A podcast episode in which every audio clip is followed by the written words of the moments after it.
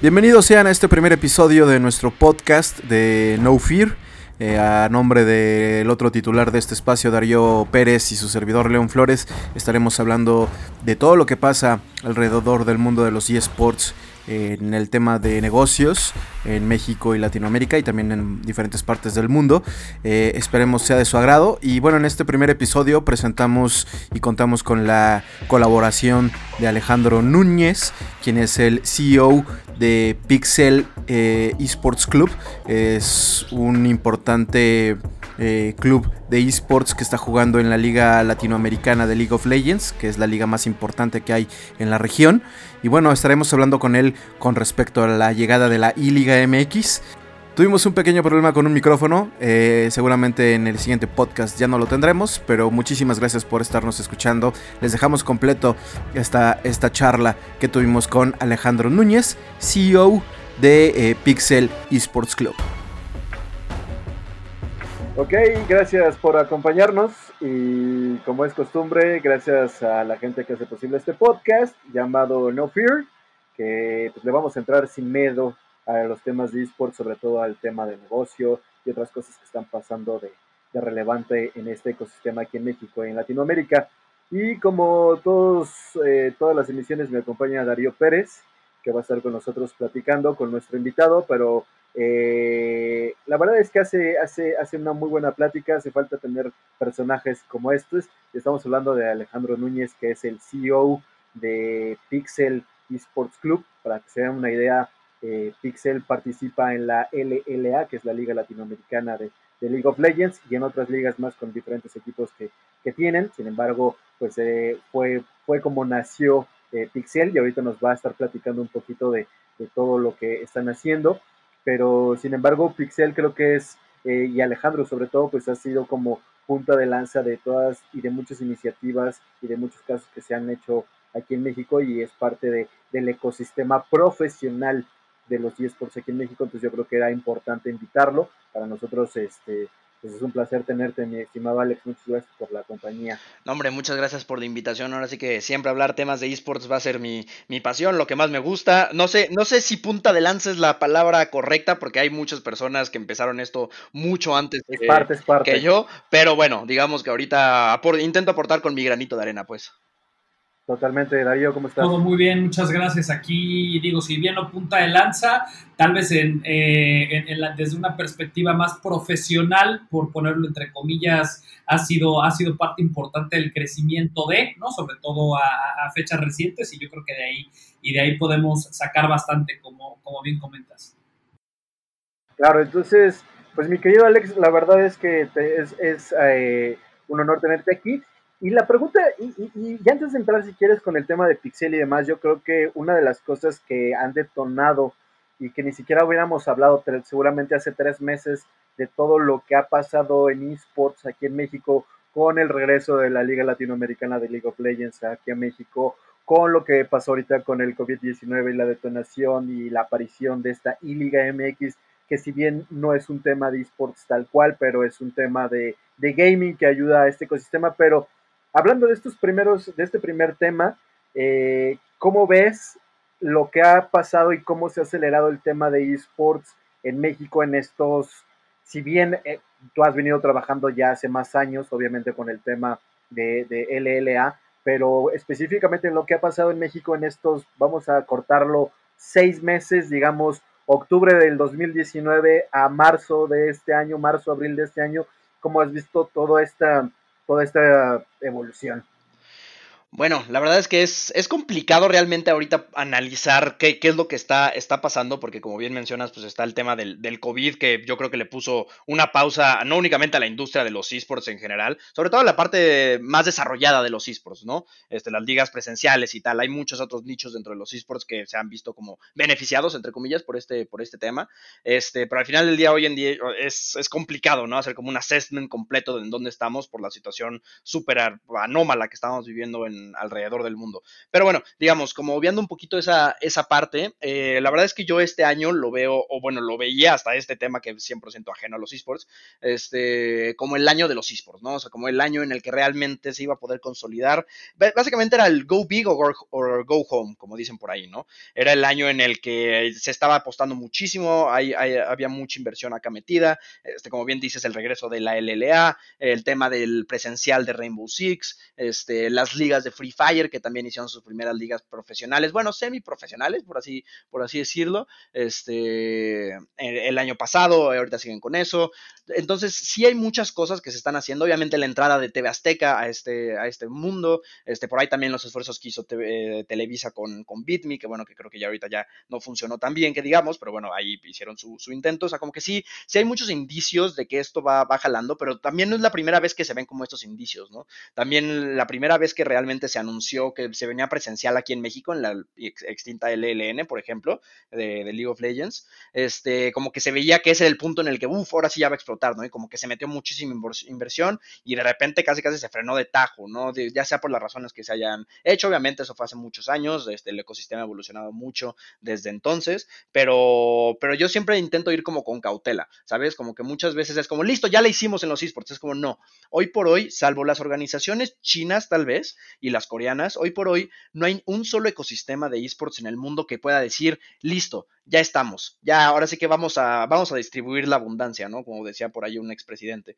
Este, no, no, no va por ahí. O sea, hay organizaciones que sí, que sí van en buen camino, organizaciones como G2, organizaciones como Fanatic, organizaciones como 100 Thieves, organizaciones como TSM, que van en un buen camino, pero están muy lejos de ser redituables, ¿no? Entonces, aquí en México todavía nos falta un montón, eh, todavía no podemos echar así la, fiesta y los cohetes de, ¡yay! Listo, ya estamos ahora sí listos para, para cosechar del árbol de la fortuna, aún no, este, y falta mucho trabajo, ¿no? Y de repente eso es lo que falta y eso es lo que, lo que a, veces adolece y eso es muy común yo creo que en la TAM, no únicamente en los esports, sino que, en general es el tema del, trabajo, ¿no? Que, que, la gente realmente quiera meterle ese extra y, romperse el hocico para poder lograr esos objetivos, ¿no? Como que siento que eso es realmente lo que, lo que falta, ¿no? Como que queremos ya sentarnos a, comer uvas y a, y a distribuir nuestros millones cuando estamos muy lejos de lograr eso. Que todavía ni siquiera hay millones, exacto. Eh, sí, exacto. Claro, oye, y bueno, el, eh, una de las cosas que hemos platicado y que digo nosotros tras un proyecto eh, de esports con el cual estamos trabajando actualmente, pero eh, siempre estuvimos como que muy en la expectativa de, oye, los clubes deportivos, oye, ¿por qué no hay una liga de esto? Oye, porque tratando de, empujar ciertas cosas y de repente a la noche a la mañana aparece algo llamado la I-Liga MX, que si bien nosotros habíamos platicado, y Darío no me va a dejar mentir aquí, aquí está, con la gente de la Federación Mexicana de Fútbol, que traía ahí como visionado este tipo de cosas, que también cabe aclarar que esta no es una idea de whatever tomorrow y de repente se le ocurrió y, o sea, no, esto ya creo que venía trabajándose, sin embargo, el tema del COVID-19 lo acelera. Obviamente, viéndolo desde esta perspectiva, no es un tema de esports tal cual, pero ¿qué tal ah, vienen estos tipos, este tipo de, de activación de gaming a través de los clubes deportivos. Eh, ¿Cómo lo ves? ¿Lo ves bien? ¿Lo ves eh, importante? ¿Lo ves interesante? ¿Lo ves innecesario? ¿Cómo, lo ves desde tu, perspectiva de gaming hacia algo que, como acá bien acabas de decir, que estamos muy lejos de esas grandes entidades deportivas todavía de esports y de una industria tal cual, pero estas cositas vienen a aportar, no aportan, desde cómo, cómo lo ves tú como, como CEO de un equipo ya importante en Latinoamérica. Gracias por lo de equipo importante en Latinoamérica. Pero, este, hay, muchas formas de, analizar este, ese punto, ¿no? O sea, porque antes que nada, eh, y como bien dices, esto es más un tema de gaming más que de esports, ¿no? Es más una parte de, espectáculo, que, que, al final del día está bien, porque yo creo que dentro de los esports es casi igual de importante o hasta más importante en algunas veces el espectáculo alrededor de la competencia y el contenido que generan los equipos alrededor de las competencias, de los jugadores, de los equipos, bla, este, yo lo pongo al mismo nivel de importancia que, la competencia como tal, ¿no? Entonces no es que esté divorciado, pero este caso en específico, por ejemplo, yo creo que a, la, televisión y al fútbol ya digamos, estos como viejos dinosaurios que han sido siempre los, los, los amos y señores de, pues, del entretenimiento en, en, México y en Latinoamérica, este, yo siento que hoy por hoy ellos se ven más beneficiados del gaming que el gaming de ellos. ¿Sabes? Este, para ellos es muchísimo más oportunidad empezar a sacar estas cosas que realmente la ventana que le da al gaming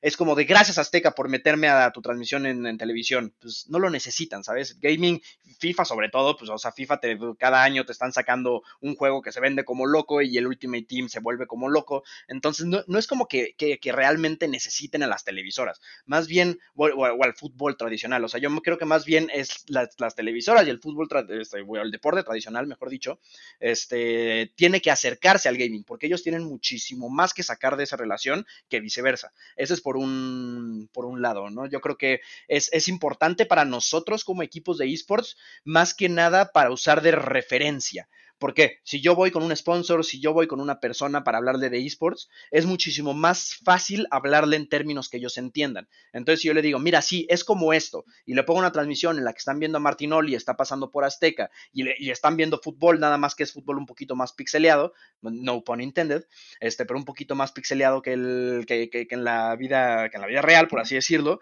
como que es más fácil acercarte, ¿no? Porque es como algo que conocen, nada más está un poquito distinto. Entonces, en ese sentido sí nos beneficia, pero de ahí en fuera, el real beneficiado y los que más bien se estaban tardando en hacer este tipo de cosas eran las televisoras y eran los equipos de, fútbol. Y sí, como bien dices, esta es una idea que lleva mucho tiempo, yo la venía escuchando desde, casi desde que inicié en el tema de, esports. También por ahí la FEMES quería hacer un, o sea, como que está empujando mucho ese, este tema, sé que es algo, algo viejo, este, bueno, no, no viejo, ¿no? Porque aquí en esports estás hablando que algo viejo pues es algo de hace 3, 4 años, pero, pero bueno, igual es algo que, ya se lleva como gestando desde hace mucho tiempo.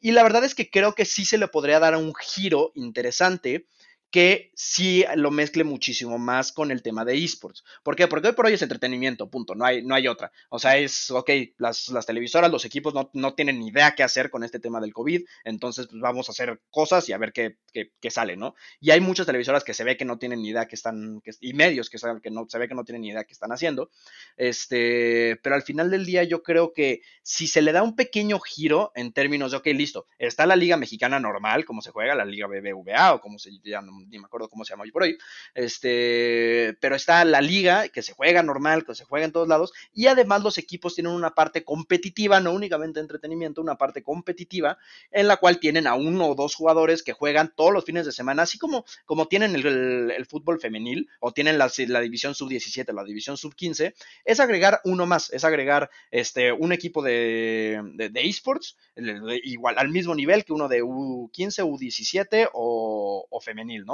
Yo creo que ese sería realmente el giro que se le puede dar para que realmente sea algo atractivo en términos competitivos, ¿no?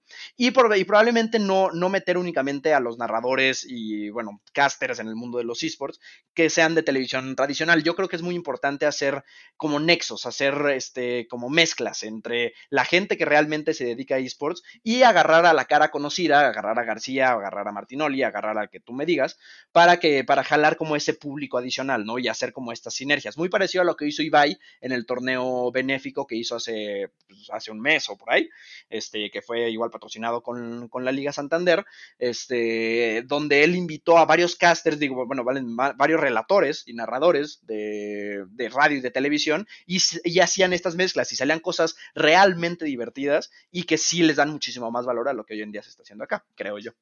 Claro, no, y tal cual a nivel, a nivel entretenimiento, creo que eso es la clave eh, que, se tendría que buscar ahorita para, como bien dices, empezar a buscar ese nexo entre los dos universos, por decirlo así, ¿no? O sea, entre la gente que, es fan de, del fútbol, obviamente, pero que también es fan de cómo narran, ya sea en Televisa, en TV Azteca, en donde sea, pero quién viene de este universo, del, del lado de, de, esports, del gaming, de todos estos streamers, estas celebridades que hoy en día ya existen, incluso aquí en México. Digo, hoy en día yo no creo que exista alguien que se que, se pueda considerar como con la potencia que tiene un Ibai en España, ¿no? O sea, eso queda muy claro, creo que no hay todavía y no estamos ni cerca de tener un referente de esa magnitud, pero creo que sí ya hay un par de, perfiles que podrían ser interesantes. Y, para, para, ligar un poquito esta conversación que a mí me queda muy claro este punto de vista que sí habría haber, o sea, sí se tendría que haber mezclado eh, un par de, estos universos para poder tener algo incluso mucho más atractivo, porque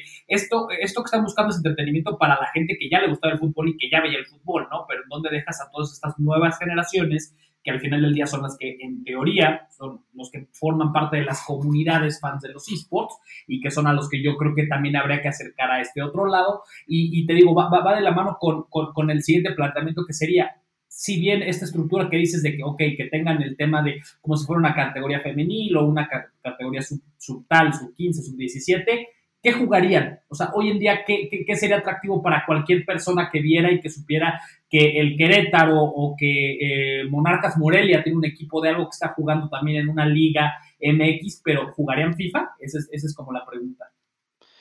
Pues yo creo que eso ya tiene que ver más con el publisher, ¿no? O sea, con, con EA o con Konami. Konami es el de PES, creo que sí, ¿no? Este, básicamente es, pues ahora sí que quién quiere, quién quiere apoyar eso, ¿no? Y no necesariamente, o sea, porque por ejemplo, ahorita Ley Liga se está jugando con los equipos reales, ¿no? Por así decirlo.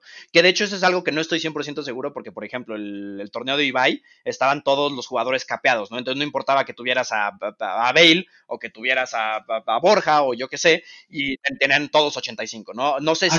Acá, también están jugando en teoría todos 85, o sea, sí está, sí está haciendo un cap, pero aquí también ya te, o sea, pero por ejemplo, desde de origen, ¿no? El tema de este, de, este invitational que hizo Ibai tuvo un problema porque no tenía dos equipos y resulta que uno de esos dos equipos que no tuvo su, su torneo fue el Barcelona, que es de los equipos más grandes del mundo, si no es que uno de los más grandes, por lo mismo de temas con PES, etcétera. Entonces, por eso te pregunto, ¿a qué se jugaría? ¿Cómo se pondrían todos de acuerdo? ¿Se necesita, o sea, ¿Sería forzosamente un simulador, ¿no? En este caso FIFA o PES, o, algún otro juego podría entrar a la jugada, o sea, ¿cómo, ¿cómo, crees que podría ser esto? A lo mejor y ahorita ya me queda claro que no va a pasar, pero de aquí por el segundo semestre que termine esta famosa I-Liga y que le buscan dar continuidad para, para buscar integrar así estos dos universos. Yo creo que puede ser de cualquier cosa, ¿eh? O sea, yo creo que no necesariamente tiene que ser de FIFA. ¿Por qué, yo creo que si se hace, se debería hacer de, FIFA antes de, otros títulos? Por lo mismo que te decías, por el conocimiento, porque la gente va a ser, se va a acercar muchísimo más fácil a eso que decir, se juega Chivas contra, contra América en Rainbow Six, ¿sabes? Es como de, ¿what? O sea, como que eso pues, pues, no se entiende. Este, entonces, yo creo que sí, 100% tiene que ser en, alguno de deporte, en cual, en la verdad, en el que, en el que sea, bueno, de, fútbol, mejor dicho, en cual, en el que sea, la verdad, en el que el, publisher o el, distribuidor se ponga las pilas y quiera, quiera participar de una manera más activa y párale de contar. Y si alguien tiene algún interés adicional en términos de, ¿cómo se llama?, de algún patrocinio, de que están trabajando con EA, por decir algo, porque, por, ejemplo, creo que la América tiene un, algún tipo de patrocinio con con, Electronic Arts. Este, no estoy 100% seguro, pero creo que por ahí. Entonces, ellos no podrían jugar pues, PES. Entonces, no sé, yo creo que sería como ponerlo en la mesa y ver cuál es lo que le conviene a la mayoría. Y si no todos pueden entrar, pues bueno, ni, ni hablar. Ahora, aquí también es algo bien interesante porque, eh, ok, estamos hablando de la Liga Mexicana, bueno, pues la Fénix, ¿no? Del fútbol mexicano, ok, qué padre. Pero está, está, un ejemplo, está la Liga Mexicana del Pacífico, la Liga Mexicana de Béisbol, eh, que dices, güey, o sea, de por sí, y aquí seguramente mucha gente me va a criticar y siempre lo he dicho y lo he sostenido, el béisbol es el deporte más dinosaurio que existe en este mundo. ¿Por qué? Porque es el deporte que menos ha evolucionado tecnológicamente, sigue teniendo las mismas reglas y las mismas bases. Sin embargo, aquí en México, ¿qué pondrías o cómo, cómo veríamos, o digo, y eso es una pregunta abierta a la mesa, es ¿Qué poner a jugar a una liga como la Liga Mexicana del Pacífico cuando pues seguramente lo menos atractivo sería ponerlos a jugar béisbol otra vez en temas digitales, ¿no? No sé si sería a lo mejor ideal ver a lo mejor a un a un, a un Pericos de Puebla contra este, Sultanes jugando este Clash Royale o Brawl Stars o FIFA, o sea, eso es a lo que voy. Entonces, eh, Aquí también sería entender un poco, eh, si bien el fútbol es el deporte más jugado en nuestro país y en el mundo entero tal cual, pero pues también están otras ligas que también sería bueno voltearlas a ver y decir, algo que me, yo creo que una de las grandes cosas que, o, que medianamente se han hecho bien con la I-Liga MX es la, manera en que lo han comunicado. Realmente toda la gente está hablando de esto en cualquier tema deportivo en nuestro país, incluso en, yo he visto publicaciones de eh, prensa especializada en esports y aparece la I-Liga MX. Entonces creo que eso ha sido un, una buena forma de comunicar. Sin embargo, si viene otra liga que no tiene el mismo poderío que lo tiene la Liga MX para poder comunicar un torneo, pues seguramente se va a quedar ahí como una activación que se intentó, pero pues que seguramente la liga, la I Liga MX nos opacó porque pues no, obviamente no hay punto de comparación ni por el interés que hay por el fútbol, ni por el interés que hay de las dos televisoras más grandes. Sí, este país. los narradores, los equipos, los, jugadores. Totalmente, ¿no? Exacto.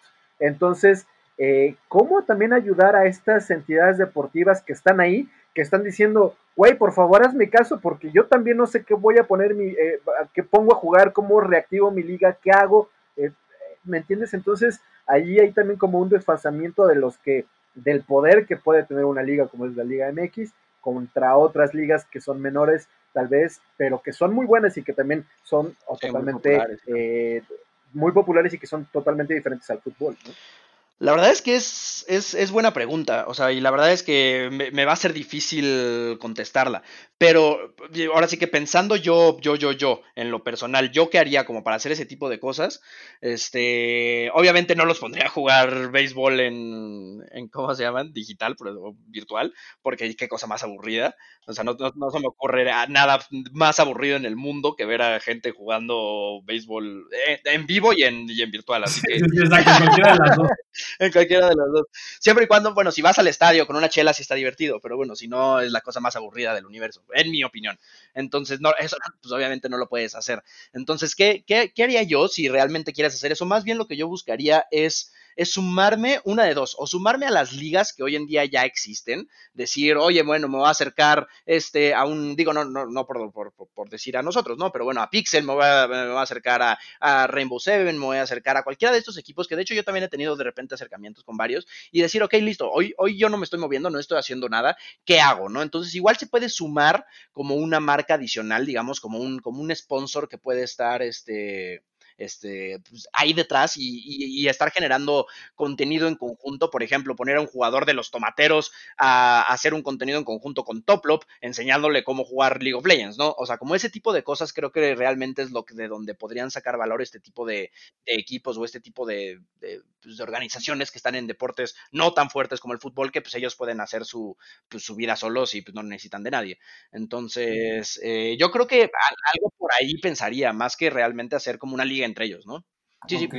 Y, a la larga, digo, ahorita que tocaste este tema es interesante porque incluso este tipo de dinámicas ya se han visto, por ejemplo, digo, muchas de nuestras referencias eh, en tema de esports es España, ¿no? O sea, por, por, lo adelantado que van, por un par de cosas interesantes que han generado. Y, y, ahorita que tocas este tema, ¿qué tan interesante verías esta especie de fusión?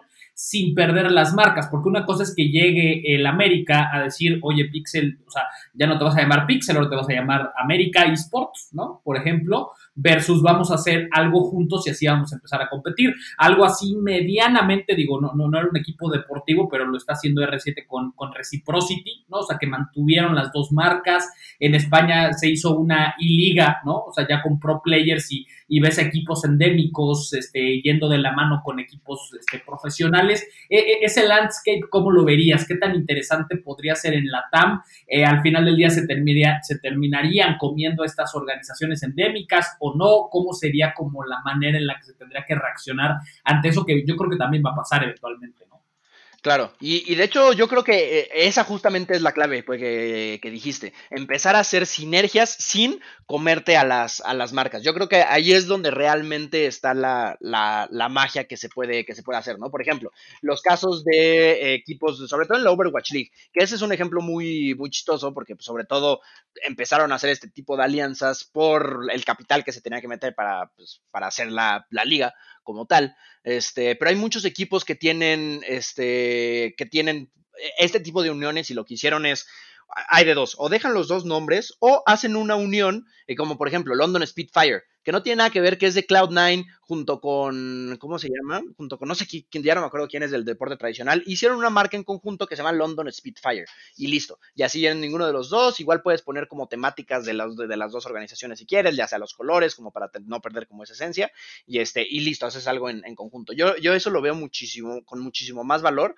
este, que de repente llegue América, como dices, ¿no? Y compre Pixel y diga, ok, ahora somos América Esports. Como que siento que no, tampoco tiene tantísimo sí, sí, sí, sí, valor hacer como ese tipo de, de, cosas. Yo le veo muchísimo más valor hacer algo como, como eso, ¿no? Decir, vamos a hacer algo en conjunto, vamos a hacer algo de cero, vamos a hacer algo nuevo, vamos a hacer algo que realmente pueda sumar algo y, que no sea como vamos a seguir exprimiendo las mismas marcas de siempre, ¿no?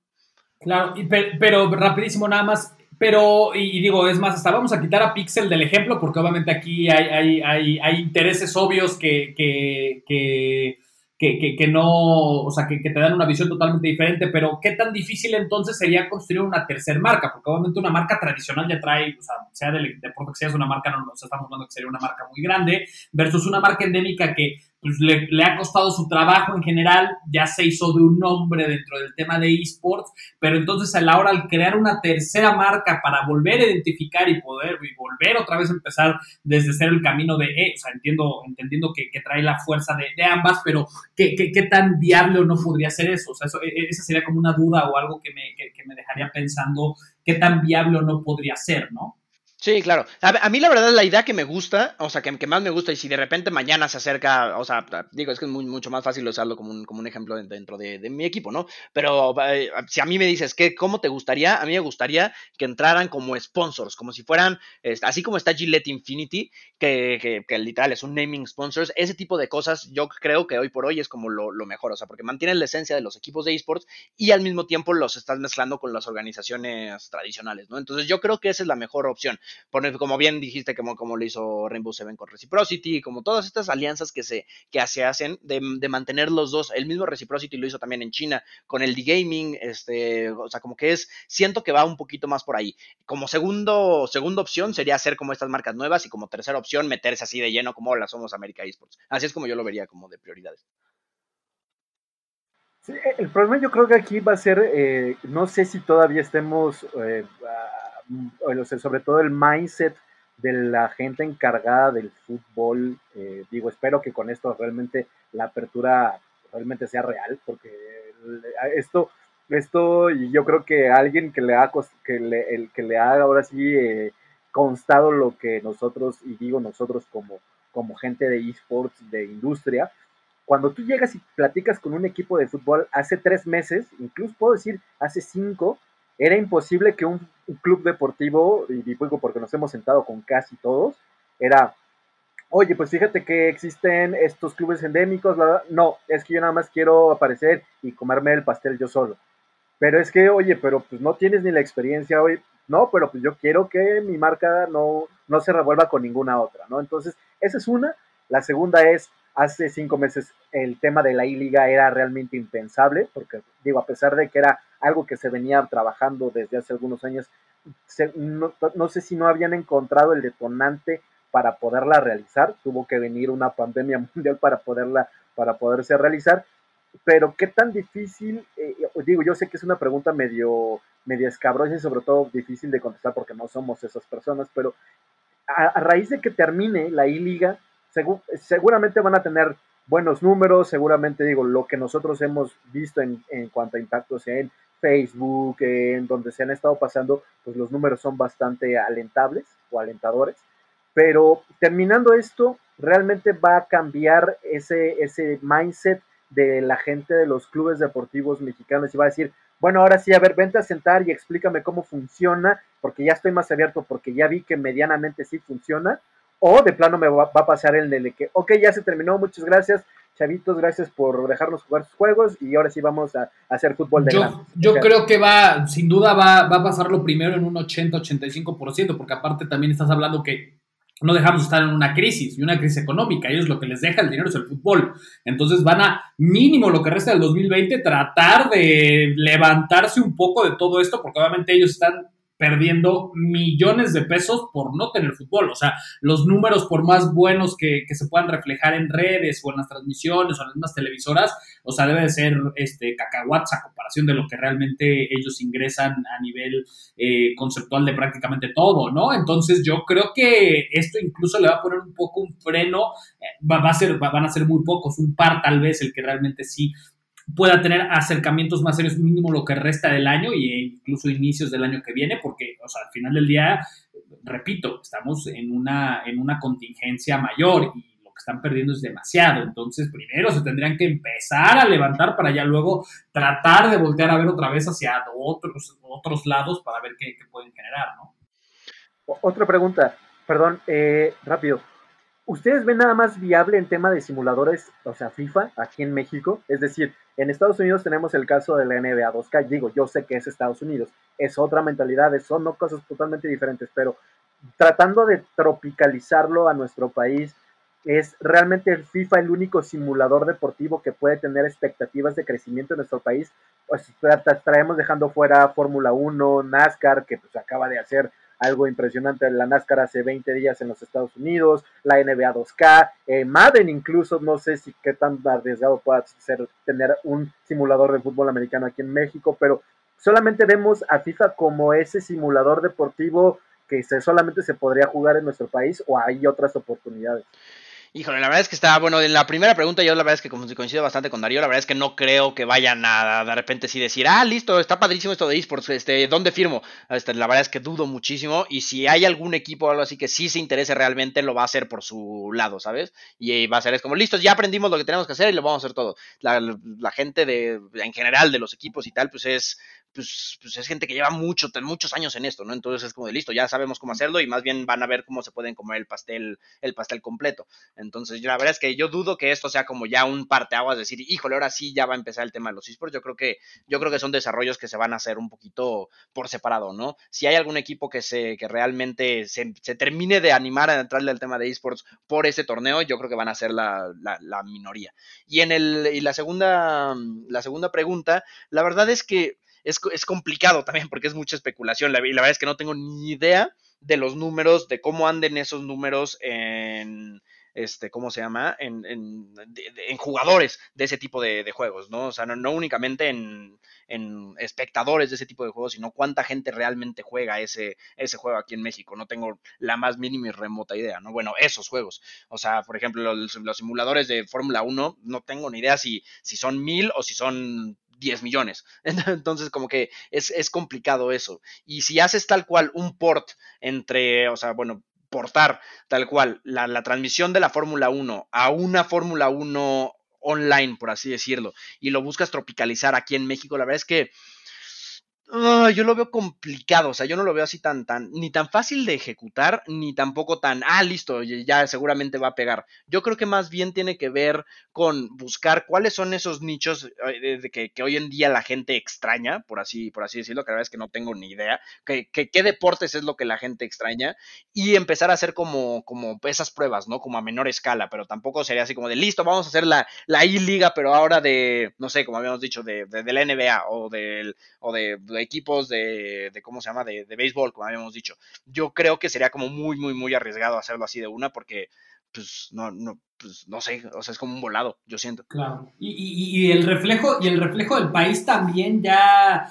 o sea, te lo marca, somos un país futbolero, o sea, es, o sea si de por sí, exacto, y Aníbal, eh, a ver, o sea, y, y, acá los tres que estamos aquí lo sabemos, o sea, las audiencias de FIFA ya poniéndonos otra vez el sombrero de esports, son, son, cacahuates, nadie ve FIFA, o sea, de verdad, nadie ve FIFA, ¿no? O sea, es muy difícil que alguien se sienta a ver pro players jugar FIFA porque no, no, le encuentran ni siquiera el interés, con todo y que somos eh, en el mundo el fútbol reina, ¿no? Entonces, partiendo de esa premisa, yo veo muy complicado que algún otro simulador pueda tener activaciones y cosas ahí, puede ser, ¿no? Pero así como activaciones, pero darle continuidad y escalar un proyecto con algún otro simulador, para mí ni siquiera en FIFA podría ser rentable. Entonces, o sea, incluso la misma I-Liga MX de Pro Players yo no la veo tan rentable porque va a ser muy difícil o sea, ahorita la gente está viendo porque son los futbolistas jugando, pero el día de mañana, en el ejemplo de Chivas, el mismo Beto, si pones a Beto a jugar contra Fulanito Pérez de Querétaro, o sea, si tienes 80 views, o sea,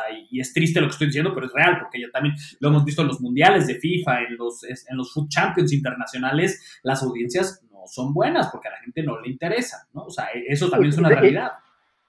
Y, también para que la gente que nos esté escuchando, digo, eh, si bien nosotros tenemos como el conocimiento de esas cifras, pero tú, Darío, que estuviste un poco más metido en el tema de FIFA, más o menos en cuánto anda un rating de streaming eh, concurrente en los mundiales de FIFA, digo, para que le des más o menos una, una data a la, a la, gente que nos está escuchando, más o menos en cuánto anda un streamer, un streaming del Mundial de FIFA del 2019. FIFA en su más puro estilo competitivo, no estoy hablando de los streamers que streamean FIFA, porque ahí está DJ Mario y esta gente que pues, es entretenimiento y es gente que tiene mucha concurrencia.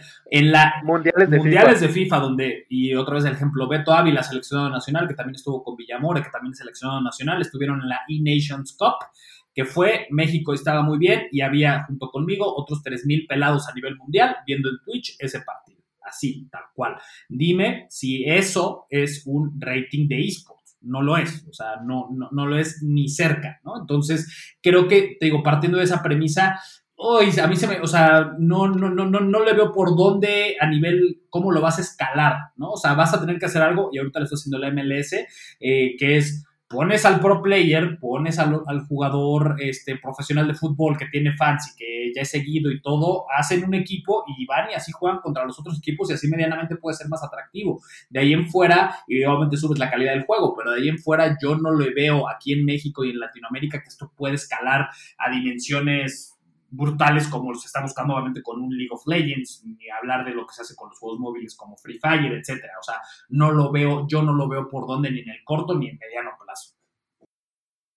Ok, digo, ahora, ahora viene, eh, digo, eh, si bien a través de, de, FIFA y la Liga MX haciendo esta y Liga MX, pero alguien más que creo que lo está tratando de hacer, pero creo que no lo está haciendo del todo bien, y digo, no creo que lo estén haciendo bien no porque eh, esté mal el intento, al contrario, yo creo que se agradece cada intento que se hace, pero creo que también de esos intentos se tiene que hacer lo mejor posible para dar los mejores resultados y también para que uno a la empresa que lo esté haciendo le sea redituable y realmente tenga un impacto para su marca y otro también para el ecosistema que se está intentando. Y estoy hablando específicamente del caso de la AAA, que está tratando de entrar a los esports a través de la lucha libre, que se me hace muy buen gancho para entrar, y con el tema del fighting.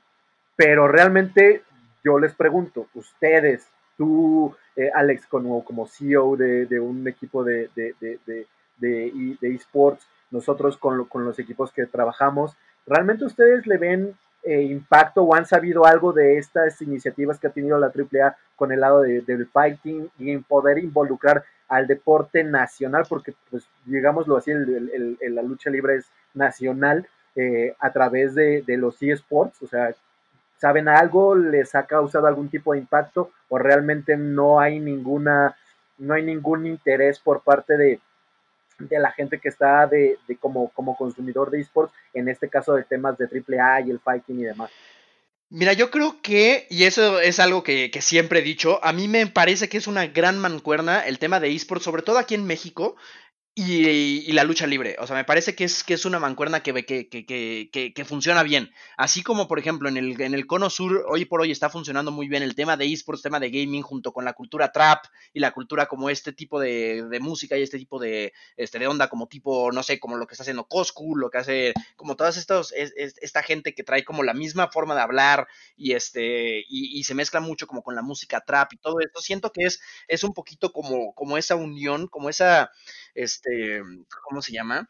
Como, como, esa simetría que se está haciendo entre, entre como dos gustos que, que, que, tienen, que parecería que pueden no estar mezclados, pero que al final del día se mezclan y que, y que la, la, gente pues, se une, ¿no? Como en esas banderas. Yo creo que aquí en México sería una muy buena bandera utilizar. Y de hecho es algo que yo también he mencionado muchas veces. A mí me gusta mucho esa mezcla entre lucha libre y este eh, e esports. No, la verdad es que no sé bien bien qué está haciendo la, la AAA. Sí sé qué está haciendo. Sé que, por ejemplo, hasta empezó haciendo transmisiones de la, de la misma lucha libre, transmisiones viejas en Twitch, por ejemplo. Este, y siempre creo que tienen, creo que 12 horas al día tienen peleas viejas ahí en Twitch como un primer acercamiento. Y, y tiene, o sea, y tiene viewers, ¿sabes? Y son transmisiones igual de, no sé, de hace 10 años. Y tiene tiene, viewers. Entonces, yo creo que sí es una sinergia, este, una, una simbiosis, justo lo que quería decir antes, este, que, creo que funciona bastante bien. Repito, no sé, no estoy 100% enterado qué están haciendo en temas de, de fighting games y tal, pero yo creo que es algo que se puede explotar mucho y no únicamente en fighting games, sino, por ejemplo, tú tener una, una imagen este, de, de, algún luchador detrás de un equipo como un portavoz, por así decirlo, como un vocero, como, un, como una imagen del equipo. O sea, imagínate imagínate que la imagen del equipo de, de, Pixel sea el hijo del santo, por decir, por decir algo. O sea, es, algo que está súper padre y se pueden hacer un montón de cosas como y un montón de sinergias como en, en, conjunto que creo que está muy, muy padre y además yo siento que va muy de la mano con la, con la audiencia objetivo. Totalmente. Sí, sí, sí, sí, no, y, yo creo que y nada más para agregar, puede dar mucho. O sea, yo, yo lo, perdón, rapidísimo nada más, yo lo que lo he seguido, creo que la concepción es muy buena, obviamente, como bien dice Alex, no necesariamente tiene que ser eh, los fighting games, pero es un excelente lugar de todos, es el mejor lugar para empezar. Yo nada más creo que sí les falta un poquito más de show y espectáculo y contenido para realmente llegar a ello, ¿no? O sea, que es algo que eventualmente también llegará porque no todo se puede hacer tan rápido y luego es complicado, ¿no? Digo, sobre todo eh, aterrizándolo a México, pero yo creo que en su concepción es un proyectazo, o sea, a mí me encanta porque aparte tienen un equipo, o sea, tienen gente que ya está jugando bajo estas máscaras, literal, o sea, que, son, que se empiezan a crear personajes y también están hosteando ligas, que eso también va a ser importante. Entonces, creo que en general esa apuesta es, es muy interesante, me gusta mucho y creo que en un futuro va a dar mucho, mucho de qué hablar. Ok, y por yo creo que una de las, de las cosas más interesantes y que, va a venir a, dejar eh, el tema de la I-Liga MX, y yo creo que es fundamental, obviamente para los tres que estamos aquí hablando y para el ecosistema, es que las marcas empiecen también como a conocer más del sector de gaming y de esports y habrá que eh, también, y, una de las cosas que, que, ya no pude mencionar al principio, Creo que uno de, las, de los grandes errores de los medios de comunicación que también va en consecuencia de que no se han, eh, uno, no se han preparado en cierta manera, les, no les ha importado yo creo que lo suficiente, pero tampoco se han acercado con la gente que sabe del tema de esports, es de repente ves en un medio y lo clasifican como gaming, de repente ves a otro medio y está hablando de esports, y cada uno trae como que su propia concepción, pero al fin y al cabo repercute tanto en el tema de gaming como eh, obviamente en el tema de esports en nuestro país. Pero lo que voy es, ¿cómo van a presentarse o cómo van a ver las marcas más bien a raíz de que termine la I-Liga MX? Las marcas se van a poder abrir más, van a decir, ah, ok, sí vi que estaba pasando esto, seguramente las marcas están viendo lo que está pasando con el tema del fútbol, obviamente Televisión Azteca como Televisa van a traer como eh, pues decirle a su abanico de marcas, oigan, pues ya hicimos esto, véanlo, eh, cómprenlo, hagámoslo, pero de todo, de todo el abanico de marcas que seguramente están viendo todo el tema de la, liga eh, o la I-Liga MX, ¿cómo creen que vayan a terminar las marcas de, de, pues cuando termine todo esto? ¿Realmente va a haber una apertura más de las marcas? ¿Van a decir, eh, no lo sé, estaban los jugadores, no sé con un pro player cuál vaya a ser la diferencia? ¿Cómo creen que vaya a percibir la, gente de las marcas todo el tema de, que vaya a ser, pues, después del tema de la, I, de la Liga MX? Pues la verdad es que, y, es algo que mencioné igual al, al, principio, yo creo que, es, o sea, no es que no ayude, pero tampoco va a ser así un impacto de un game changer. O sea, va a ayudar en el sentido de de referencia, como lo, lo, dije hace rato, que es como de, oye, mira, tu marca que no tiene ni idea de qué estoy hablando, se hizo esto, entonces igual ya le suena, igual dice, ah, claro, sí, cierto, yo vi y tal, y estuvo padre y no sé qué, hay un montón. Eh, y, pero de ahí en fuera no creo que sirva como para algo más. O sea, no creo que de repente esto termine y las marcas tengan como esa, como esa sed o esa hambre de decir, quiero seguir participando de eso. denme el teléfono de, alguien de Pixel que lo que voy a patrocinar. O sea, no, no creo que, que, llegue a ese, ese punto para nada. Este, yo creo que más bien nos ayuda, como, como lo dije, ¿no? Como una referencia, como decir, oye, mira, es como esto. Ah, o sea, es exactamente lo mismo. Es como de, no, pero bueno, eh, digamos que sí, es como para explicarlo de una forma más sencilla, creo que, creo que es como para lo que funciona. Ok, sí, sí, no, yo creo que, creo que también va por ahí, ¿no? El, tema de, cómo también los medios de comunicación van a tomar esta relación con el fútbol, con los gamers y con la gente de industria, porque si bien justo algo que nos ha estado pasando es, eh, oye, pues ayúdame a hacer contenidos, oye, pero esto, oye, pero el otro, entonces yo creo que también aquí va a tomar cierta relevancia la gente de industria, que en este caso obviamente somos somos los que estamos aquí hablando, pero hay otra gente, como, como bien decía Alex al principio, no solamente somos nosotros tres, hay muchísima gente de industria que pues está tratando de hacer cosas, que ha estado haciendo cosas a lo largo a lo mejor de algunos años, eh, hay gente que lo hizo y a lo mejor ahorita ya no están y no tiene nada que ver con esports, pero lo estuvo y fue también como parte de los precursores del tema de competitivo aquí en nuestro país. Entonces, eh, yo creo que también, creo que las marcas también van a poder decir, ah, sí lo vi en tele, me gustó o no me gustó, pero ya lo entiendo más, ya lo entiendo mejor. No, eh, no estoy como en cero, pero, pero pues vayamos platicando qué más podemos hacer más allá de un torneo de FIFA, ¿no? Entonces, creo que las marcas creo que también van a ir por ahí, por ese camino de seguir explorando sin abrirse yo creo que demasiado a, decir, no nos vamos a volver locos y vamos a invertir 3 millones de pesos en esports, ¿no? Sí, de acuerdo. Sin duda. Y, también otra cosa que quería poner eh, sobre la mesa y, y, preguntártelo a ti también, Alex, es eh, el tema, del, el, tema de, de, las ligas, el tema del contenido, pero empecemos, si quieres, un poquito por el tema de las ligas. Eh, ¿Hay buenas ligas en México más allá de, digo, yo sé que estás en LLA, en la Liga Latinoamericana, que es tal vez la liga más importante de Latinoamérica y obviamente la que está tal vez aquí en nuestro país, pero eh, ¿cómo ves el tema de las ligas, el tema de organización?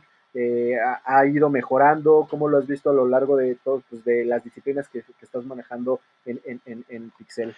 Eh, pues la verdad es que es, muy disparejo. Y yo yo siempre uso esa, esa, esa, palabra. Es muy disparejo cómo han crecido los distintos esports. Sobre todo, ¿por qué? Porque depende de, en un inicio, depende demasiado del apoyo que tenga el publisher para que el esport se desarrolle, ¿no? Entonces, la, la, LLA no sería lo que es hoy, sea buena, sea mala, sea lo, que sea. No sería lo que es hoy si no hubiera tenido el apoyo de Riot desde un inicio.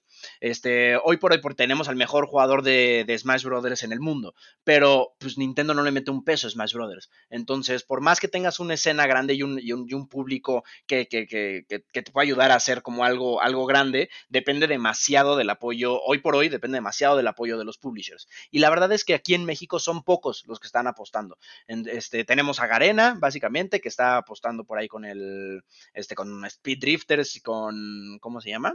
Este, con Free Fire. Tenemos a Supercell, que por ahí también estuvo metido en el tema de, para Clash Royale. Este, tenemos a Riot y tenemos a Ubisoft. De ahí en fuera no hay absolutamente nadie más que realmente esté haciendo algo. Todo lo demás son, son ligas este, pues, mucho más pequeñas, mucho más amateur. Este, la LVP pues, también tiene varias, varias cosas, pero estamos hablando todavía de los mismos juegos.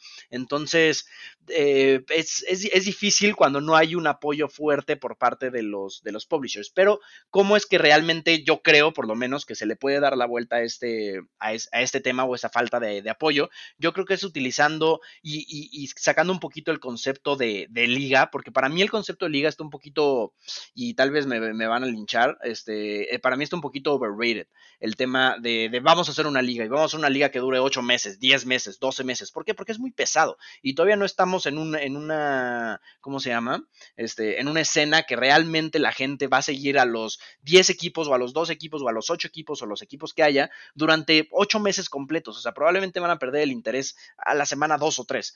Entonces, y más si no es un producto atractivo y más si no es un son equipos atractivos. Entonces, yo creo que más bien lo que se tendría que estar haciendo es, hoy por hoy se hacen muchos eventos, o sea, bueno, hoy por hoy no porque está el tema de COVID, ¿no? Pero en términos generales, en México se hacen muchos eventos, se hacen muchas expos, hay un millón y medio de, expo todo en todo, en todo México, ¿no? Entonces, yo creo que la clave está en empezar a hacer muchísimas más cosas presenciales, muchísimas más cosas en eventos. Y entonces, por ejemplo, tú vas a hacer una, una liga de insert game, el que sea eh, eh, FIFA, este, NBA 2K, o sea, realmente el que tú, tú team, el que tú quieras, vas a hacer una, una mini liga, una calificatoria, mejor dicho, online, en la cual la gente va a estar entrando, la gente se va a estar eliminando, lo haces en un mes o algo así, y después haces las finales en, eventos, en eventos que sean realmente específicos de gaming, que no sean eventos eh, como, como la gran mayoría de los eventos de, gaming aquí en México. De cómics y de anime, cosplay. Exacto, de todo mezclado.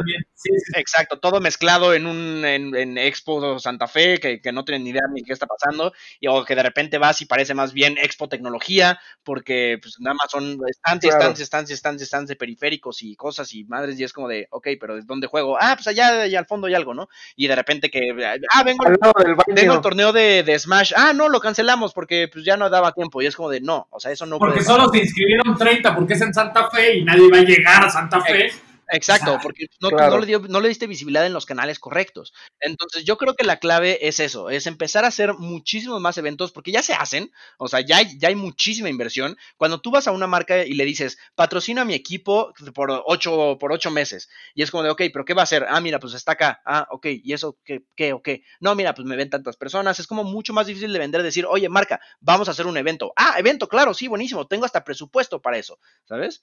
Este, las marcas hoy por hoy tienen presupuesto para eso. No tienen presupuesto para patrocinar equipos, ni siquiera equipos deportivos, menos para equipos de esports, pero sí tienen mucho presupuesto para hacer eventos, para hacer activaciones, para hacer eh, para poner islitas en centros comerciales. Para eso sí mucho, mucho, presupuesto y mucho, estoy hablando de mucho presupuesto. Sí, totalmente. Este, entonces, yo creo que va mucho más por allá, o sea, buscar a las marcas, decir, oye, ¿sabes qué? Vamos a juntarnos, vamos a hacer un evento, este va a ser este un tipo DreamHack, obviamente va a ser escala, o sea, yo mi primera experiencia de De, esports fue en un DreamHack en Suecia en 2012. Eh, o sea, ya fue hace un montón. O sea, no tienes que irte al DreamHack como es hoy por hoy. Te puedes ir al DreamHack como era hace 10 años, que era súper casero, un montón de, mesas, un montón de computadoras y gente yendo a darle, a darle, a darle, a darle y, este, y hacer torneos, ¿no? Entonces yo creo que algo así es muchísimo más fácil de, de vender para las marcas, mucho más atractivo y es una forma como más orgánica también de crecer, a esperar a que llegue un, no sé, este Nintendo y diga, listo, vamos a hacer la liga de, Smash Brothers. Yo creo que esa es realmente una forma en la que pueden pueden crecer y podemos empezar a buscar eh, como esos, esos apoyos antes de pensar en, ligas que duren 8 o 10 meses. Claro. Y, que, y, retomando ese tema ya para, para, empezar a cerrar, sería, ¿qué, mejores prácticas, o sea, del punto en el que estamos, cualquiera que ese sea, ¿no? Porque yo tengo una opinión, tú tienes una opinión, cada quien, eh, como decimos aquí, habla como le ve la feria, ¿no? Entonces, para cada quien estamos en un estatus de, de, ecosistema slash industria diferente. ¿Qué, ¿Qué, qué, mejores prácticas ves alrededor del mundo para tratar de implementar a México, ahorita ya nos dijiste una que creo que es muy atinada, que es el tema de, eventos mucho más concretos, por decirlo de alguna manera, y que sean nada más de esports, pero ¿qué otras cosas has visto tú que hacen otros equipos, otros países, otras ligas? ¿Cómo ha llegado Brasil a, hacer lo que es? ¿Qué, nos hace falta? A lo mejor quitando un poco el tema de la contingencia, pero inmediatamente para reactivar. O sea, ¿qué, crees que podría ser bueno para México hoy en día? O sea, yo creo que punto número uno son, son eventos. O sea, yo, yo, yo, se lo pongo arriba de todo lo demás, o sea, como muchos escalones, ¿sabes?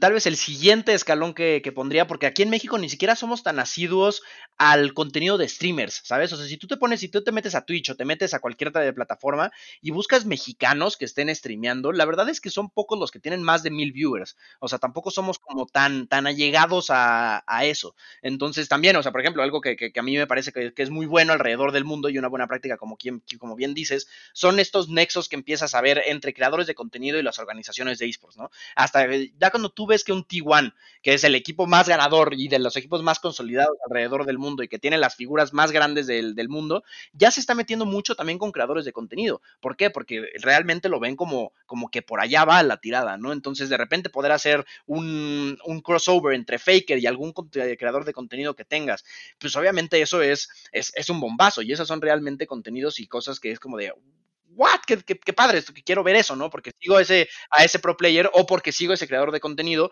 y ahora están juntos y, les vuelan la cabeza. Pero aquí en México siento como que no, no se tiene ese, ese impacto todavía, sobre todo si consideras que la liga más importante que tenemos es la LLA, que, ¿qué es la LLA? Como bien dijiste en un principio, la liga latinoamericana, es de todo Latinoamérica. ¿Cómo haces un contenido atractivo para todo Latinoamérica? La verdad es que es muy complicado. O sea, yo creo que desde las telenovelas de los noventas no hay un contenido que realmente vea todo Latinoamérica.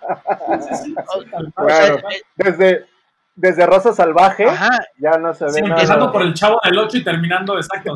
exacto, exacto, exacto. O sea, de ahí en fuera, ¿qué otra? O sea, tú te pones a ver un streaming de alguien, de Coscu, por decir algo, y lo comparas con un, con un stream de Al Capone. Digo, obviamente le saca 20 años, ¿no? Entonces, obviamente, bueno, perdón, Alca, no, no sé si 20 años. Pero, este, pero bueno, igual es que le saca 10 años, entonces por ahí también tiene mucho que ver. Pero digamos, son los dos streamers más populares de Cono Sur y Cono Norte, yo creo, ¿no? Este, si tú te pones a comparar el contenido, no tiene absolutamente, pero nada que ver. O sea, pero nada, nada, nada, hablan diferente, este, el contenido que muestran es distinto. Entonces, realmente hacer una liga atractiva para todo Latinoamérica, la verdad es que para mí es súper, súper, súper, súper complicado.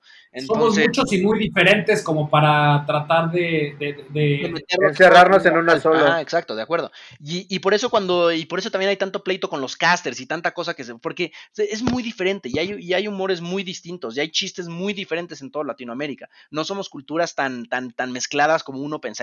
Entonces, yo creo que por ahí va, va, va, va el tema. O sea, yo creo que sería, como respondiendo, digamos, a tu pregunta, sería eso, el tema de juntarse con creadores de contenido, hacer como estos, como estas, como no sé, como, como cruces entre creadores de contenido, equipos de esports y como todo este tipo de cosas, pero siento que aquí en México está muchos, muchos, muchos, muchos, muchos escalones por abajo del tema principal, que yo creo que es hacer eventos. Me, queda bastante claro y digo ya si quieres para, para seguirnos con, con la última y ya que, casi se nos está acabando el tiempo y, y, voy a retomar un poco porque esta idea yo la traigo muy clavada de qué se necesita es de dónde va a salir hablando de México, porque como dices, hablando de la TAM es muy complicado porque son demasiadas personas con costumbres totalmente diferentes y, eh, y unir algo así es, es, imposible, pero ¿de dónde va a salir el Ibai, ¿no? todo lo que eso signifique, mexicano? O sea, alguien lo tiene que crear, va a salir orgánicamente, ya no le va a dar tiempo de salir orgánicamente. ¿Cómo vamos a llegar a eso? antes de esa pregunta, explícale a la gente que nos está escuchando quién es Ibai. realmente Ibai es un streamer, ¿no? O sea, es un streamer y cuando digo streamer es una persona que crea contenido, que hace eh, gameplays, que está transmitiendo en vivo en, en, Twitch, en este caso, que, literal es entretenimiento tal cual, ¿no? Obviamente es español. español, ¿no? Su herramienta para entretener son los videojuegos, ¿no? Así se, se dio a conocer y este y es un genio. es un genio, es un genio, me queda claro, pero realmente, bueno, como caster, ¿no? Que son estas, ah, de ahí nace, de la LVP, este, transmitiendo LOL, este, el tema de los videojuegos hoy en día ya es parte también. El mundial de Tetris. eso ya es punto y aparte. pero digo, o sea, hoy en día ya está con, con G2, que es una de las organizaciones más grandes de, de, Europa, ¿no? De la mano de otra figura, que eso sería conversación para otro momento, que es, eh, es bueno tener un ocelote o no como un CEO, ¿no? O sea, ya sabes, esta figura tan mediática que habla, etcétera. Pero bueno, hablando de este tema de, de un Ibai, de este referente que cuando se hable de videojuegos o se hable de esports, eh, sea una única persona como ejemplo, ¿eso de dónde, de, dónde llegará? ¿Cómo crees que, que, que lleguemos ahí, mi estimado Alex? Híjole, la verdad es que que salga un Ibai yo lo veo imposible, o sea, porque es difícil que salga en cualquier parte del mundo, no, no porque seamos México, sino porque la figura que Ibai hizo es, eh, eh, es muy complicado de replicar en otra parte, sobre todo porque él empezó, o sea, él empezó originalmente siendo caster en la LVP en España, en la Superliga, este, así fue como, como empezó siendo caster y realmente él junto con otras tres o cuatro personas, este, Under, este, Barbecue, o sea, como entre tres, cuatro personas realmente forjaron un producto que hoy por hoy es la, Superliga este, de, League of Legends de España, este, que, que justamente es un producto que, que, gustó mucho y que le encantó a la gente y fue un producto realmente creado por ellos. Entonces, yo creo que fue una mezcla entre las personalidades, obviamente, que ellos, que ellos tienen, y el producto que lograron crear en conjunto, porque ese producto que lograron crear en conjunto hicieron que se hiciera una bola de nieve que le gustó muchísimo y entonces ya de ahí se agarró Ibai para mejorar muchísimo. Si, si tú escuchas los primeros casts de, de, Ibai y los comparas con los de ahorita, evolucionó muchísimo, o sea, y cambió muchísimo eh, su, forma, su forma de castear, no, pero lo fácil que, le sale, ¿sabes? Y, cómo usa este, como sus herramientas y se ve que mejoró también en términos, este, digamos, de locución, por así decirlo. Pero, pero yo creo que, que salió mucho de ahí, ¿no? Y fue más un, pues, no suerte, sino que estaba él en, eh, con el producto adecuado, en el lugar adecuado, en el momento adecuado. Entonces yo creo que que salga una figura parecida a eso es muy complicado, pero si llega a salir, yo creo que 100% tiene que haber salido de alguna de las ligas importantes o ser un streamer muy, que, que ya sea muy importante y que se empiece a meter a tema de esports. O sea, por ejemplo, Coscu hace poquito estaba, digo, y la verdad es que a mí el contenido de Coscu no me gusta en lo personal, se me hace que, o sea, no, no entiendo que, que, que, hace. Sí, sí, sí, ¿cuál es su valor? ¿Qué es lo que ofrece?